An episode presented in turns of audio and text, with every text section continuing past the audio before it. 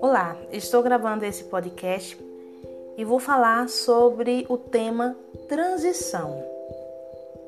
Sabemos que a BNCC é considerada fundamental porque ela tem por finalidade reduzir as desigualdades na educação.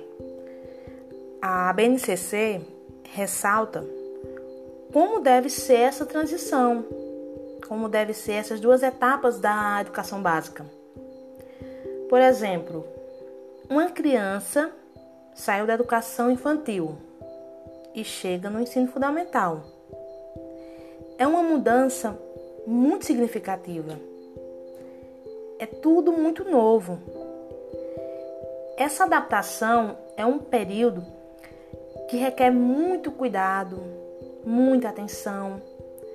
Então, existem algumas maneiras de estabelecer estratégias de acolhimento, tanto para, para as crianças como também para os próprios docentes, de modo que, que essa nova etapa se construa com base no que a criança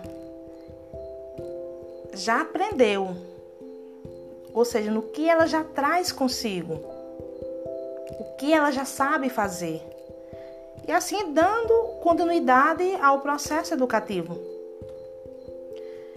Por isso, é importante um acolhimento afetivo, a troca de, de informações entre os professores, né? observar também é, as informações em relatórios.